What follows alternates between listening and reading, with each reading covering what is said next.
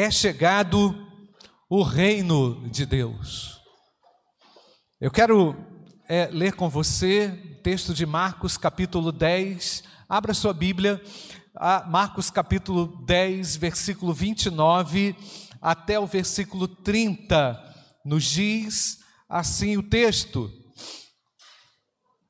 Jesus respondeu: Em verdade lhes digo que não há ninguém que tenha deixado casa, irmãos, irmãs, mãe, pai, filhos ou campos por minha causa e por causa do evangelho, que não receba já no presente cem vezes mais casas, irmãos, irmãs, mães, filhos e campos com perseguições, e no mundo por vir receberá a vida eterna. Amém, queridos? Texto tremendo quando Jesus apresenta um aspecto do reino de Deus muito importante. Nós estamos na quinta mensagem tratando sobre o reino de Deus. O reino de Deus não é dimensionável. Ele não é dimensionável. Ele existe por si só. Mas ao mesmo tempo, esse reino, ele ocorre no plano espiritual e ao mesmo tempo também no plano material. Portanto, o reino de Deus não é dimensionável, porque ele tem a sua origem, a sua influência, a sua atuação no campo espiritual, mas ele é também visível, perceptível, irmãos, na vida dos seus, na vida dos seus filhos, portanto, dos herdeiros do reino de Deus. Eu vou falar um pouquinho sobre a natureza desse reino. Ele é visível e invisível. É, o reino de Deus é presente e é também futuro. Essa natureza ou essas naturezas do reino de Deus se representam na terra através, como disse, daqueles que são os herdeiros do reino de Deus, que é o seu povo. Eu e você somos herdeiros do reino. Eu e você somos herdeiros do reino. Eu e você somos herdeiros do reino um reino eterno que nós acabamos de cantar aqui, irmãos, que não tem fim. Tudo aqui vai ter um fim, mas esse reino não. Ele perpassa a nossa existência. Ele não se limita à nossa existência. Ele ele ele atravessa a existência e permanece para sempre. Então aqueles que estão em Cristo são de Deus e já desfrutam das bênçãos do reino de Deus, e pelo fato de desfrutarem das bênçãos do reino de Deus, estes, os seus filhos, propagam o reino de Deus, anunciam o reino de Deus. Mais algumas características do reino de Deus. Ele tem uma natureza que é universal, como a gente já falou aqui, consiste nesse governo soberano de Deus sobre todas as coisas nesse controle que Deus tem sobre todas as coisas. Nós precisamos ficar lembrados disso, porque apesar de vermos o mundo em uma série de descontroles, tudo funciona de acordo com o relógio e com o cronograma do nosso Deus. Nada escapa ou está fora do controle do nosso Deus. Por vezes nos sentimos assim, vulneráveis no mundo mal, no mundo perverso, no mundo marcado por uma série de erros, de pecados, de mazelas, e, de certa forma, tudo isso também respinga nos filhos de Deus. Os filhos de Deus se ressentem também dos males desse mundo, das agruras dessa vida. Né? Então, o reino de Deus não está limitado apenas no tempo em que nós conhecemos, nesse nosso limite tão pequeno de vida, não é? Que a Bíblia chega a dizer que esse tempo é como um vapor, não é? É como algo passageiro, como algo que nós fechamos os olhos e abrimos e a vida já passou. O reino de Deus não se limita a essa vida. Eu dou glória a Deus por isso e você, irmãos. Glória a Deus, não é? Aquilo que nós conhecemos hoje, ainda é muito pouco, ainda que nós conheceremos amanhã, ainda é muito pouco para deter, para segurar, para tentar é, é, é, represar o reino de Deus. O reino de Deus é eterno, louvado seja o nome do Senhor, mas mesmo assim, com todas essas características gigantes, e muitas vezes, irmãos, não compreendidas por nós, Deus derrama sobre os seus filhos as bênçãos do reino de Deus. A igreja, nós já falamos, ela não é o reino de Deus, mas ela, por graça e misericórdia de Deus, pela atuação do Espírito Santo na vida dos seus, na vida dos crentes, a igreja manifesta o reino de Deus na terra. Por exemplo, quando Jesus anunciou lá: arrependei-vos pois é chegado o reino de Deus. Essa é a mesma mensagem da igreja, amém, irmãos? Queremos que muitos venham ao arrependimento, cheguem ao conhecimento de Deus, sejam introduzidos também no contexto do reino de Deus e vivam a dinâmica poderosa das bênçãos do reino de Deus. Eu fico muito feliz, irmãos, porque o reino de Deus chegou em você. Eu estou muito contagiado com as certezas que nós temos no coração, no mundo cheio de incertezas, que o reino de Deus chegou e que eu faço parte do reino de Deus por graça e por misericórdia do nosso Deus. Irmãos, é importante a gente ler um texto em Colossenses capítulo 1, versículo 12 até o versículo 23, porque nos mostra uma dimensão mais profunda daquilo que aconteceu com a igreja, daquilo que aconteceu comigo. E olha só, irmãos, talvez esse texto seja um raio-x para você. Talvez você olhe para esse texto e perceba, mas pastor, isso aqui ainda não aconteceu comigo, ou isso já aconteceu comigo. Presta atenção no texto. Colossenses, capítulo 1, verso 12 dando, se você puder ler comigo, você me ajuda, dando graças ao Pai que nos capacitou a participar da herança dos santos na luz. Ele e nos transportou para o reino do seu filho amado, em quem temos a redenção, a remissão dos pecados.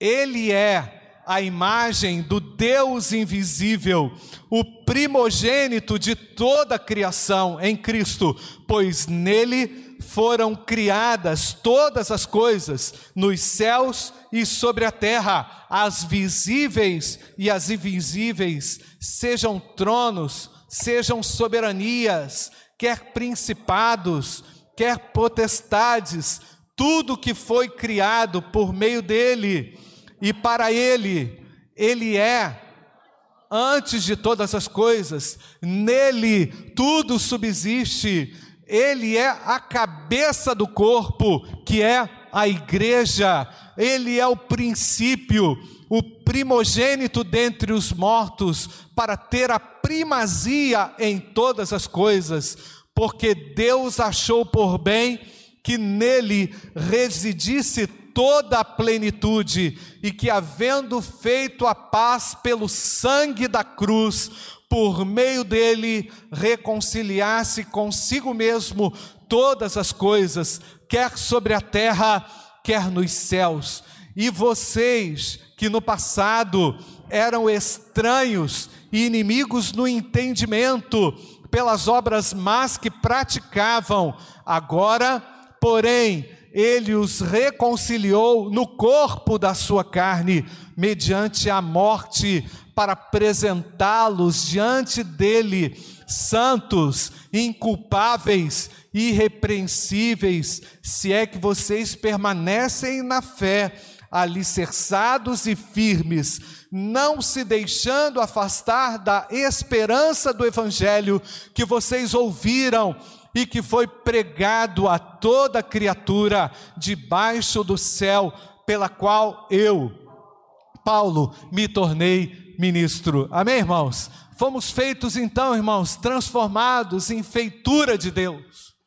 Fomos transformados em discípulos do Senhor, seguidores do Senhor. Fomos arrancados do poder, do domínio das trevas e fomos reconciliados, lavados, regenerados pelo sangue do Cordeiro de Deus. Não há, portanto, nenhuma mancha naquele que foi perdoado por Jesus. Este pode se apresentar diante do Pai como intercessor, e sobre este é reservada as bênçãos do reino de Deus. Glória a Deus, igreja. Eu me alegro com essas verdades e eu estou convicto e certo dela, na, delas na minha vida. E a, e a minha esperança é que você também chegue a essa conclusão.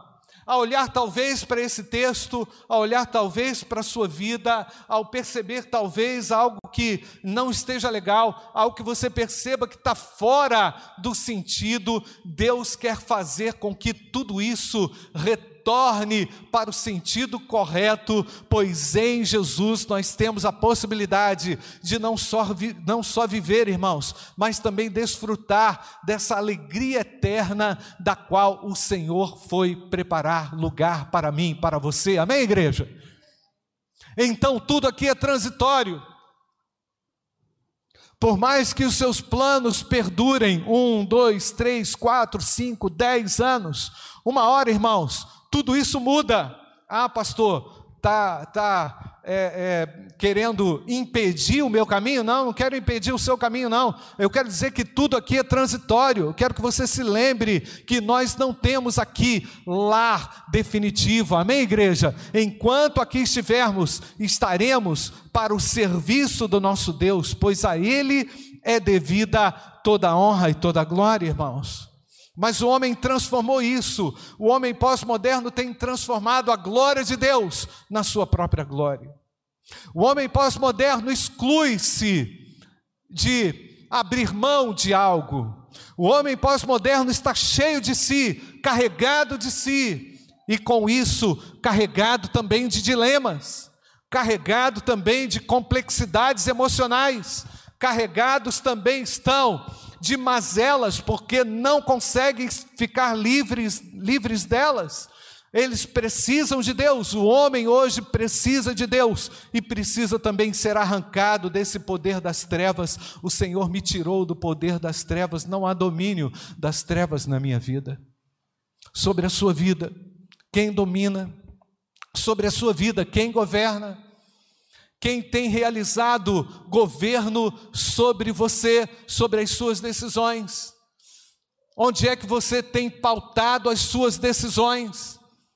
Será que você pensa que pode ficar sem as consequências desastrosas das suas decisões infundadas?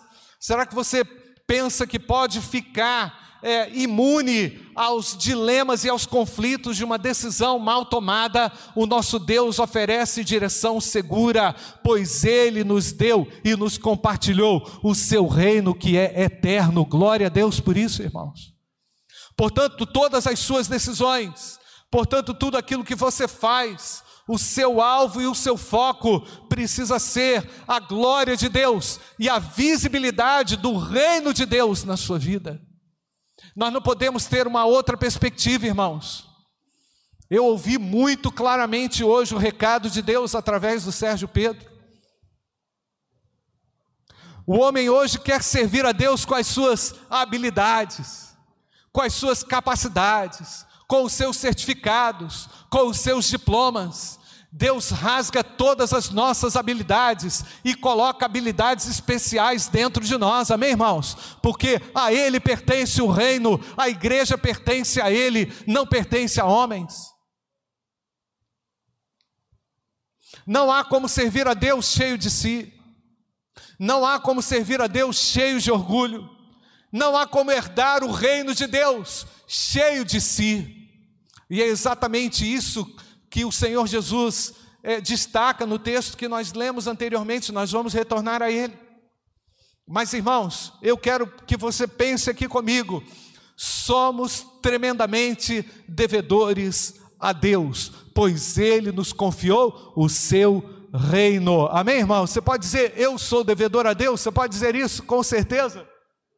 Eu sou devedor a Deus.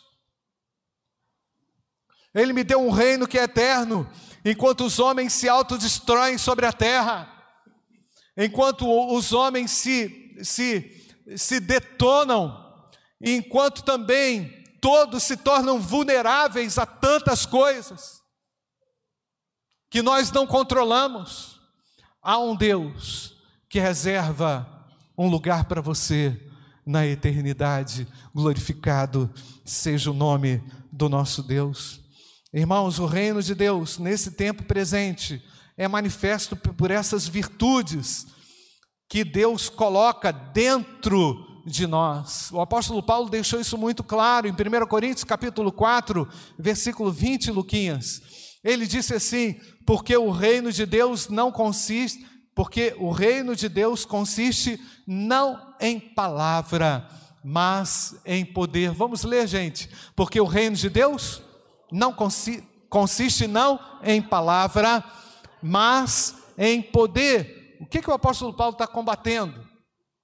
Está combatendo aqueles tagarelas lá da igreja de Corinto, que eu citei aqui na mensagem passada. Aquelas pessoas que falavam por si, não percebiam que estavam cheias de si.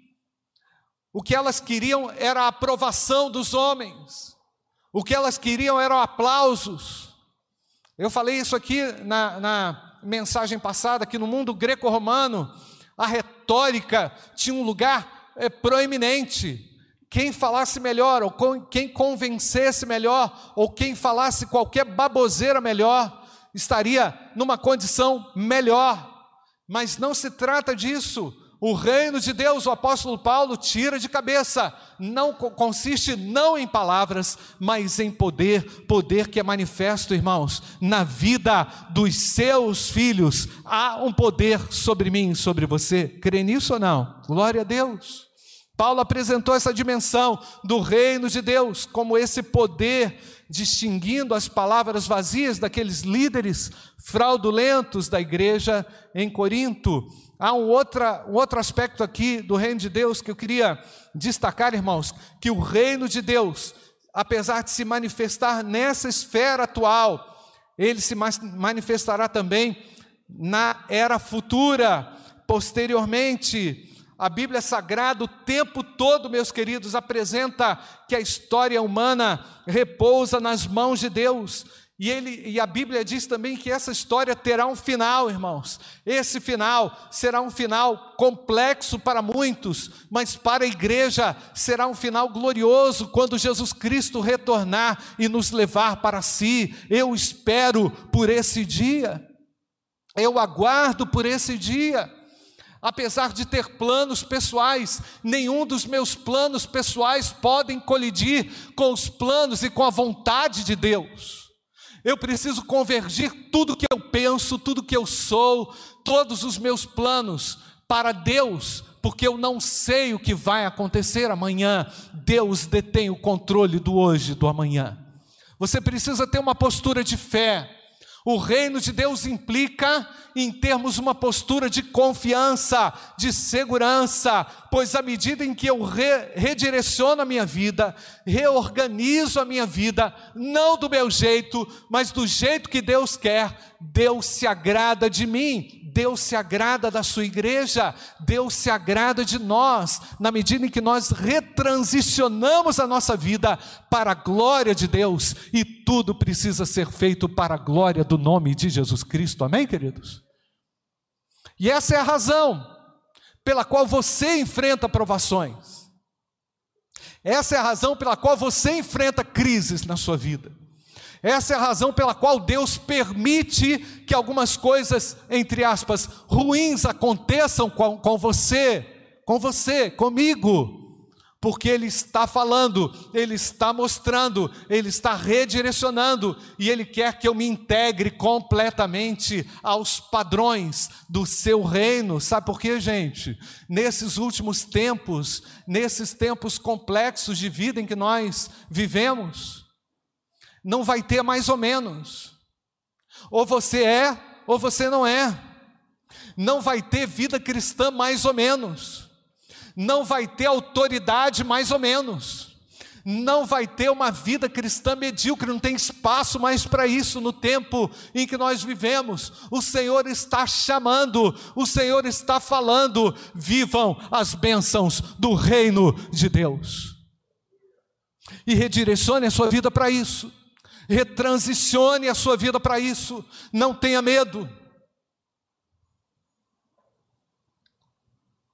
O reino de Deus, no tempo futuro, irmãos, vai ser a consolidação da salvação e da vida eterna, onde aqueles que aceitaram a Cristo, que entenderam o plano da salvação, com base né, no sacrifício vicário da morte de Jesus, foram lavados com as suas vestes no sangue do Cordeiro de Deus, por isso viverão eternamente com o Senhor Jesus na paz e na vida abundante em Cristo. Lá não vai ter choro, lá não vai ter tristeza. Louvado seja o nome do Senhor. Hoje na escola bíblica dominical, né, algo me chamou muita atenção. É, muitas vezes nós vamos para as Escrituras, irmãos, vamos ler a Bíblia e o nosso coração, como que está? Atribulado, apertado. É verdade ou não, irmãos? Estamos com o nó na garganta, estamos percebendo que os dias realmente nos sufocam e que as questões do dia a dia querem nos oprimir, mas maior é aquele que está em nós, amém, igreja? Maior é aquele que vive e que reina para todo sempre. Porque o seu reino é eterno. E porque todas as coisas nesse mundo vão passar. E o Senhor convida você a entrar no reino de Deus, a sair do seu reininho, a sair desse castelo que você criou para você a sair desse mundinho que você criou para você, a sair dessa vida privada que você criou para você, onde você se autossatisfaz o tempo inteiro, onde você se orgulha de você o tempo inteiro, onde você se orgulha das suas posses o tempo inteiro, onde você quer dizer o tempo inteiro quem você é. Deus está falando, Ele é o Senhor soberano sobre tudo e sobre todos e quer que você se renda a Ele. Assim, você vai conhecê-lo e vai viver e vai perceber que as bênçãos do reino de Deus são maiores e melhores do que qualquer outra conquista que você pode alcançar nessa terra. Eu quero trazer uma novidade para você: é chegado o reino de Deus. E ele está bem perto e acessível a você. Você precisa se arrepender e dizer: Meu Deus, eu vivi uma vidinha medíocre, mas a partir de agora eu reconheço a Jesus Cristo como Senhor e Salvador pessoal. Eu terei a vitória, porque o meu Deus me garante um reino eterno. Glória a Deus por isso. Irmãos, olhando para Cristo, Todo mundo tem uma vida medíocre. Olhando para Cristo, todo mundo se sente humilhado, no sentido como Sérgio Pedro apresentou aqui hoje pela manhã. Bem-aventurados os humildes de espírito, aqueles que se quebrantaram diante do Rei, que perceberam a imundícia dos seus pecados e a grandeza da santidade do Altíssimo Deus. Glória a Deus, o Senhor continua nos amando e o Senhor tenha piedade de nós. Que nessa noite você consiga não apenas enxergar a Cristo, mas enxergar também, enxergar-se também lavado, regenerado e transformado por esse poder que está sobre a igreja, está sobre nós aqui nessa hora. Louvado seja o nome do Senhor Jesus. Você pode dar um glória a Deus, queridos? Mas irmãos, apesar do reino de Deus se manifestar de uma forma futura, nós vivemos infernos. Vivemos infernos, infernos eu quero que você ouça isso. O reino de Deus chegou, é verdade, Mas qual é o caráter dessa era, irmãos? O caráter dessa era é um caráter mau, impiedoso, tentador, agressor, opressor. O que que acontece nessa era, irmãos? Onde as sementes são plantadas, onde as, a semente do evangelho é o tempo inteiro é, é o tempo inteiro semeada. O que que acontece nessa era, irmãos? As, essas sementes são sufocadas. Ao mesmo tempo em que o reino de Deus chegou, há um reinado temporário nessa terra que a, a subjuga as piores condições, as piores situações, como essa que nós temos visto nessa guerra terrível sobre a terra. Mais uma. Satanás ardilosamente colocando as pessoas umas contra as outras com ódio mortal. Ódio mortal eu não sei, eu tive, não sei se você viu, mas eu tive a chance de ver a reunião do Conselho das Nações Unidas. O embaixador da Ucrânia ultrajando o embaixador presidente do Conselho russo. Não sei se você viu isso. Dizendo que vocês estão fazendo é uma obra diabólica. Foram essas palavras, está lá na televisão, você pode ir lá ver. Você pode ir lá assistir o Conselho da ONU. Nunca houve isso no Conselho de Segurança na ONU. Nunca houve isso. Há um poder opressor sobre a terra, igreja. Mas ao mesmo tempo, eu tenho uma boa notícia: é chegado o reino do nosso Deus. Isso é um ponto muito importante aqui, irmãos. Apesar do, do, reino de Deus ter chegado, ter sido inaugurado no coração dos crentes, o espírito dessa era é hostil ao Evangelho, o espírito dessa era é contrário ao Evangelho do reino de Deus. Então, quando o Evangelho de Deus e do reino de Deus é pregado, o Espírito Santo trabalha para convencer o homem. Ele me convenceu, convenceu você? Amém ou não, irmãos? mas há uma oposição ferrenha, há uma oposição diabólica, de uma maneira muito clara, declarada na televisão, nos programas de televisão, no Big Brother Brasil, e nesses infernos que querem entrar na casa dos crentes, que querem dominar a mente dos crentes, que querem seduzir a cabeça dos adolescentes que querem tirar de cabeça, através da sedução, a pureza de um casamento, que quer oprimir os jovens, que quer trazer um peso terrível sobre a humanidade. Satanás está atuando, ele está atuando, porque ele governa temporariamente sobre essa terra, mas nós já sabemos qual é o final dele: ele será destruído pela espada cortante afiada que vem da boca do nosso Senhor descrita no Apocalipse. Amém, igreja? Ele já está destruído, mas ele continua operando. E muitas vezes, os crentes sem nenhum discernimento estão lá assistindo a todas aquelas bobagens e achando que vão encontrar conforto ou qualquer outro tipo de esperança nesse lixo que está lá na sua televisão. É o retrato fidedigno do inferno e do que está acontecendo sobre a terra no seu reinado. Satanás é o Deus dessa terra. Olha o que está escrito, 2 Coríntios capítulo 4, verso 3 e verso 4.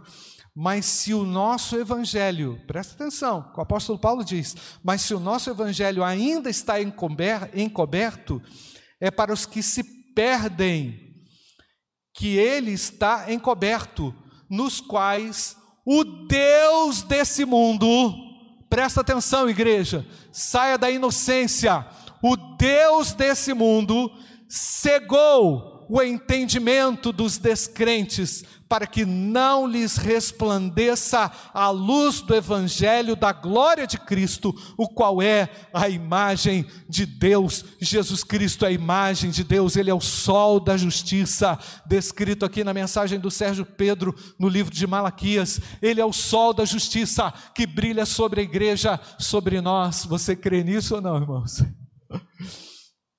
Mas ao mesmo tempo, irmãos, o poder das trevas é pavoroso meu querido, você tem filho pequeno, ore pelo seu filho, evangelize o seu filho, anuncie Jesus ao seu filho. Ore pelo seu filho, interceda pelo seu filho, jejue pelo seu filho, clame pelo seu neto. Dobre-se em joelhos diante de Deus, para que Deus salve essa geração, porque vivemos dias maus sobre a terra.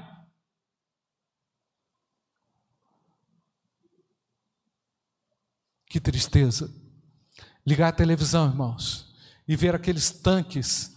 Anteontem ainda vi lá vários corpos, a CNN passou lá vários corpos carbonizados de soldados na Ucrânia.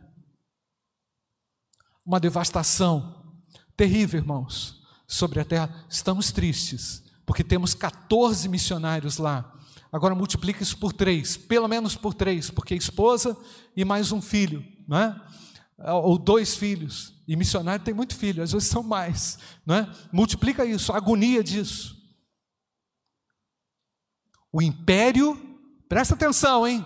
Está registrado, está filmado. O império das trevas trabalha sobre a terra, mas sobre a igreja repousa a luz do sol da justiça. Glória a Deus. Você é ou não é igreja? Ou você está brincando de ser crente? Não vai ter mais ou menos. Ou é ou não é. Ou é luz ou é trevas. Ou vai fazer diferença ou vai ficar por aqui. Porque os dias são maus. Eu não estou ameaçando você. Eu estou falando em nome de Jesus. Sai desse reino maldito das trevas e venha para a luz. Jesus está chamando você. Não brinca de ser crente, porque não vai ter mais ou menos. Vou repetir, não vai ter mais ou menos. Há um conflito entre a era em que nós vivemos e o evangelho do reino de Deus. Quem participou da escola bíblica, irmãos, no livro de Jó, fizemos aí bem uns três meses sobre o livro de Jó. Se você não assistiu, entra lá no nosso canal, pega a playlist lá, em vez de ficar nessa maratona aí é, maldita, vai lá e assiste às aulas da escola bíblica e você vai ver o que é opressão de Satanás sobre a vida do seu filho, Jó. Você vai assistir no mínimo 13 lições, uma maratona abençoada. Eu quero dizer para você, que Satanás tem poder, mas o poder dele está debaixo do domínio do nosso grandioso Deus. Porque o reino de Deus é o domínio de Deus sobre essa era e sobre a era vindoura. O caso de Jó, Deus tinha um propósito muito específico. Permitiu que Satanás afligisse o seu servo, mas Deus estabeleceu um limite para Satanás. Satanás não podia matar a Jó. Nos diz o texto: não toque nele. Jó sofreu, mas não foi morto por Satanás. Significa que o diabo não pôde fazer mais do que Deus permite. Presta atenção, irmãos, no que, que o brasileiro é orgulhoso de exportar. Lá em 1994, quando estive em Lisboa, fui dar um curso lá. Débora me acompanhou nesse curso. Quando eu ligo a televisão, no Hotel Presidente, ligo lá, a televisão, novela brasileira, Rodrigo. Eu falei, gente, esse inferno chegou aqui nesse lugar. Brasil orgulhoso de exportar lixo para o mundo, de apresentar padrões profanos e imundos por todo mundo. A maior festa da carne, onde é que é, gente? No Brasil. Quantas pessoas estão aí num clube se prostituindo? Quantas pessoas estão vivendo as mazelas de uma era totalmente dominada pelo inferno? Mediante tudo isso, meu querido, é bom lembrar que o diabo opera no limite da permissão de Deus. E quando Deus quer dar um basta nele, ele, ele, ele faz o que, o, que lhe, o que lhe apraz conforme ele quer. O reino de Deus chegou, então o império das trevas está com seus dias contados, glorificado seja o nome do nosso Deus. Nós vamos retornar ao texto de Marcos, capítulo 10, eu estou quase concluindo, versículo 29 até o versículo 30. Respondeu Jesus: Em verdade vos digo que não há ninguém que tenha deixado, olha só, irmãos, a, a nuance clara do reino de Deus aqui descrito por Jesus. Não há ninguém que tenha deixado casa, irmãos, irmãs, pai, mãe, filhos ou campos por minha causa e por causa do Evangelho, que não receba já no presente cem vezes mais casas, cem vezes mais irmãos, irmãs, mães, filhos e campos com perseguições, e no mundo por vir receberá a vida eterna. O que Jesus quer dizer com isso, irmãos? Jesus aqui apresenta uma caracterização da eternidade do reino de Deus. Mas ele fala sobre algo que para mim é muito importante, talvez para você também, que é o aspecto da renúncia. Quem não consegue renunciar, ah, pastor, mas a minha família é muito boa, ah, quando eu, eu, eu sinto um aconchego tão bom, eu não estou falando que a sua família não é boa, Jesus não está criticando ah, os benefícios que a família promove, não, ele não está contra a família, ele não está contra a casa, ele não está contra as posses, ele está dizendo que tem algo que nos aprisiona além do que deveria, e que muitos de nós não conseguimos renunciar àquilo que deve ser renunciado por causa dos nossos apegos, por causa da tradição familiar, às vezes ou até mesmo por causa do nosso próprio conforto. Ah, pastor, mas é tão bom quando eu estou cansado, eu vou para casa, eu descanso e é uma bênção. Deus não é contra isso, não é contra o seu descanso. Jesus está querendo dizer que há algo que nos aprisiona, que há cristãos que vivem as bênçãos de Deus, mas eles não são capazes de renunciar. Percebe, irmãos? Se o Senhor lhe pede algo que seja mais custoso ou mais difícil, eles dizem não.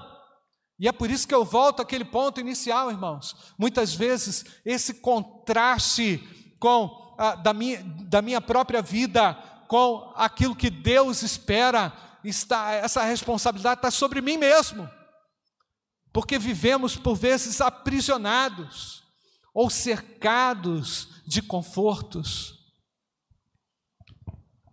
que Jesus quer dizer aqui, irmãos, é que Ele mesmo recompensa todo o sacrifício. Amém, irmãos? Ele recompensa o sacrifício. Se você desistir da afeição, do cuidado aconchegante de uma mãe, você recebe cem vezes mais afeição e cuidado do Senhor Jesus. Se você desiste de uma cordial amizade aí com o seu irmão, você recebe cem vezes mais a cordialidade e a amizade de Cristo. Se você desiste do sentimento de familiaridade que teve lá na sua casa, na sua infância, você recebe cem vezes mais o conforto e a segurança que o seu Senhor oferece, porque Ele nos deu e nos dá uma casa que é eterna. Amém, irmãos?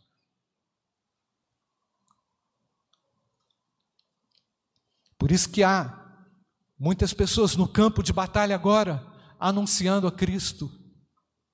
E eu sempre falo isso, irmãos. Ou lembro disso, o meu pastor, pastor que casou minha mãe, pastor, pastor também que celebrou o meu casamento, pastor da primeira igreja no Rio de Janeiro, renunciou a tudo em 1943 e foi para a guerra. Foi para a guerra como primeiro capelão evangélico do Brasil, foi para a guerra anunciar o Evangelho aos pracinhas. Uma renúncia. Deixou o conforto da sua casa abriu mão. O Evangelho, irmãos, é renúncia. O Evangelho é renúncia e é o poder de Deus para a salvação de todo aquele que crê. Amém ou não, irmãos?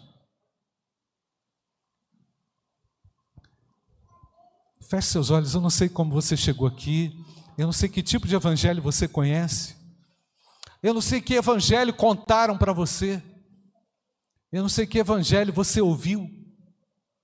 Talvez não seja o evangelho de Cristo. O evangelho de Cristo é renúncia, ele é a manifestação de Deus na vida daquele que crê. O reino de Deus não consiste em palavras, mas consiste em poder. O reino de Deus é marcado por renúncias. E quem sabe você precisa fazer algumas renúncias aqui agora, nessa hora. Porque o reino de Deus é eterno. Porque o reino de Deus é eterno. Porque tudo nessa vida vai passar. Hoje você tem saúde, amanhã não sei. Hoje você tem uma posição aí no seu trabalho, amanhã não sei. Deus, quem sabe, esteja falando com você ou fazendo você lembrar que há algumas coisas que precisam ser deixadas. Deus está fazendo você lembrar que existem algumas renúncias que precisam ser feitas de forma urgente para que se viva os valores do reino de Deus. Em que reino você está? Deus trouxe você aqui para você refletir um pouco mais sobre isso e tomar uma decisão também, porque o reino de Deus chegou e o reino de Deus precisa ser anunciado. Não vai ter mais ou menos, crente mais ou menos nessa época, não vai ter, não tem espaço para isso, não tem espaço para isso. Ou você vive com Deus e as bênçãos do reino de Deus, ou você está fora, meu querido. Sinto muito. Essa é a mensagem. Essa é a mensagem do reino de Deus. Ou se vive com Deus e faz-se renúncia. Ou você é entregue ao Deus desse mundo. A que reino você pertence? De que lado você está? Enquanto você ouve essa canção, ore a Deus. Talvez você precise tomar uma decisão ao lado do Senhor. Converse com Deus aí. Converse com Deus, Senhor. Minha vida está toda emperrada, está tudo atrapalhado. Eu não tenho certeza da vida eterna. Eu venho à igreja, mas eu não tenho certeza da minha salvação. Eu estou todo confuso, estou todo zoado, estou todo confuso. Eu preciso de libertação. Eu preciso de um rei os rios se abalam, os povos se curvam. Ore a Deus. As bocas se abrem, as mãos se levantam para dizer que tu és o rei.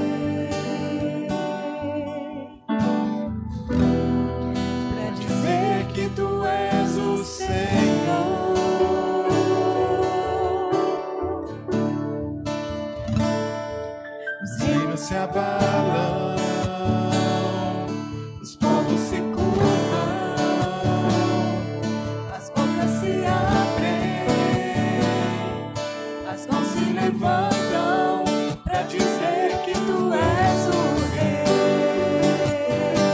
Quem sabe agora você queira declarar a Jesus como Senhor e Salvador pessoal e tomar uma decisão séria ao lado do Senhor, dizendo: Vem salvar a minha vida, vem me tirar desse inferno. Eu estou vivendo um inferno, uma opressão do diabo na minha vida. Eu dei lugar ao diabo, eu dei lugar a ele na minha história. As minhas decisões foram tomadas debaixo da clareza da luz de Deus. E agora estou todo enrolado está toda enrolada, mas Deus quer tirar você e pode tirar você desse inferno nessa noite. Pode colocar os seus pés firmados na rocha que é Jesus, e pode lavar o seu coração, pode te dar vestes limpas para você se apresentar diante de Deus. Ele é Deus, Ele te ama e Ele não desistiu de você. E Ele quer que você entre no reino de Deus. Quer que você viva as bênçãos do reino de Deus. Mas você precisa se humilhar diante dele, confessá-lo como seu Deus pessoal, pedir perdão pelos seus pecados e abrir o seu coração para Ele. Quem sabe você queira fazer isso agora? Eu vou, vou orar com você. Se você quiser repetir essa oração comigo aí, onde você estiver, em silêncio mesmo. Fale assim: Meu Deus, eu reconheço que tu és o Rei. Ao mesmo tempo, Pai, reconheço que eu estou debaixo de um fogo cruzado do diabo, querendo me tirar essa semente do coração. Mas agora eu me levanto em nome do Senhor Jesus para te pedir autoridade e poder espiritual. Eu quero te pedir para que o teu reino prevaleça diante dessas tentativas do diabo de me tirar da presença de Deus. E agora eu me coloco diante de ti, pois creio que Jesus tem o poder para destruir toda a ação do diabo.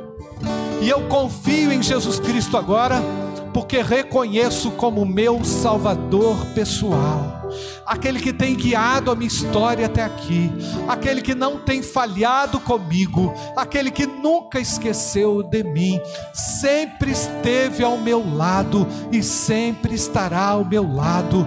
Tu és o meu maior e melhor amigo, Senhor. Eu te confesso como meu Salvador pessoal, me arrependo dos meus pecados e me coloco à tua disposição. Eu renuncio aquilo que me impede a viver as bênçãos do reino de Deus. E eu peço agora que o teu Espírito Santo venha sobre mim, me perdoar e me lavar de todo pecado, me regenerar para a glória de Deus. Eu quero caminhar contigo, Senhor. Não quero caminhar perdido nesse mundo. Sei que esse mundo vai para um colapso, mas eu irei para a glória de Deus. Eu irei para a eternidade contigo, Senhor. Eu te peço que tu me tragas essa certeza, essa convicção, pelo poder do Espírito Santo agora e não quero mais viver sujeito ao governo, ao príncipe maldito desse mundo, cujo destino já está traçado pelo Senhor Jesus. E agora quero viver para ti, quero viver totalmente para ti. E a ti confesso e entrego a minha vida em nome de Jesus. Amém. Amém. Feche seus olhos ainda de olhos fechados ainda de olhos fechados. Você que fez essa oração de confissão, todo mundo de olho fechado, levante a sua mão. Você que fez essa oração de confissão, ali atrás, que Deus abençoe, pode abaixar. Mais alguém? Você que fez essa oração de confissão, mais alguém? Ali em cima na galeria, na galeria há alguém? Lá em cima, aqui embaixo, há mais alguém que fez essa oração comigo? Deus abençoe. Ali, Deus abençoe. Deus abençoe.